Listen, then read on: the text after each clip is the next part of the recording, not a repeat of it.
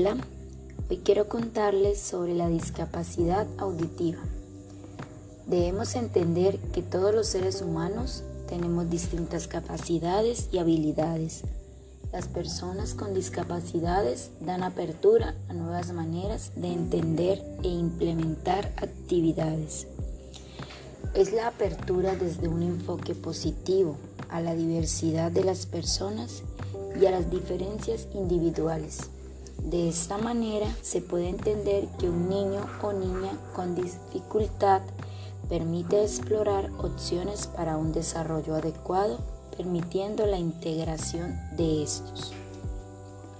Los niños son esponjas capaces de absorber todo el conocimiento que seamos capaces de transmitirles.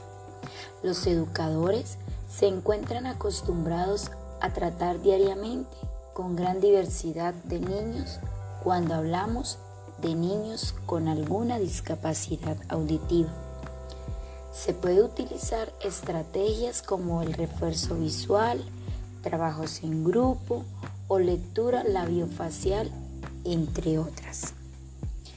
Existen materiales visuales que ayudan a facilitar esta comunicación entre profesor y los niños con dificultades auditivas. Estos recursos pueden ser mapas, infografías, recursos tipográficos o favorecer el uso del ordenador. La vía visual es importante para el desarrollo en el aula con los niños con problemas auditivos. Fomentar esta parte junto con los distintos avances tecnológicos y las aplicaciones para enseñar a los niños sordos ayudarán en su rendimiento escolar. Los juegos y la adaptación curricular en las clases también beneficia a que el alumno se sienta parte de la clase sin quedar excluido en ningún momento. Algunas actividades cotidianas en casa y en el hogar para el desarrollo de niños y niñas sordos son acompañar los signos e imágenes de verbalización de modo que al mostrarle al niño cómo suena cada palabra, él podrá aprender a leer los labios, facilitando su comprensión en la comunicación con otros. Otra forma podría ser estimulando el lenguaje. Una discapacidad auditiva no implica ningún impedimento para hablar. Por ello, es necesario reforzar este aspecto, porque evidentemente al no escuchar los sonidos, se les dificultará expresarse y hablar. Algunas adecuaciones que podemos hacer en el entorno de los niños y niñas sordos para facilitar su inclusión social son una, una, buena iluminación, una ubicación preferencial del alumno para poder ver las señales del docente, hacer correcta lectura labial o escuchar el habla de acuerdo con las posibilidades de cada niño evitar factores que distorsionan e interfieren en la correcta percepción auditiva, como por ejemplo las dimensiones del aula, la distancia entre el emisor y el receptor, el ruido ambiente y reverberación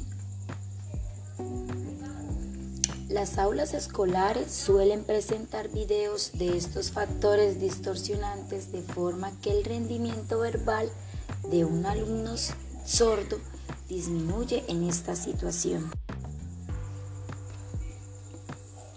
Cuidado con el audífono. Se debe mantener un cuidado con el audífono, conversar periódicamente con los padres para que el niño pueda optimizar el uso del audífono, orientar a los padres sobre duración de las pilas, reemplazo de los moldes, controles del aparato, etc. El sordo debe poder hacer un buen aprovechamiento del resto auditivo. Cuando estamos ante un niño con implante cloquear, es importante que realice los controles y la estimulación auditiva, de lo contrario el rendimiento no será el esperado. También debemos priorizar las habilidades. No es lo mismo un niño con pérdida auditiva leve que otro con una pérdida severa. De esto dependerá en gran parte el acceso a la lengua, ya sea de señas o fónica.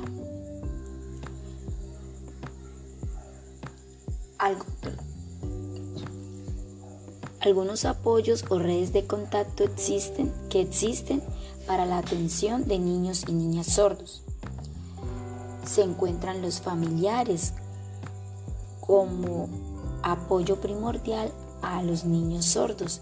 También están las instituciones especializadas en el apoyo a las diferentes discapacidades, redes de apoyo comunitario y social, programas del gobierno que apoyan esta población.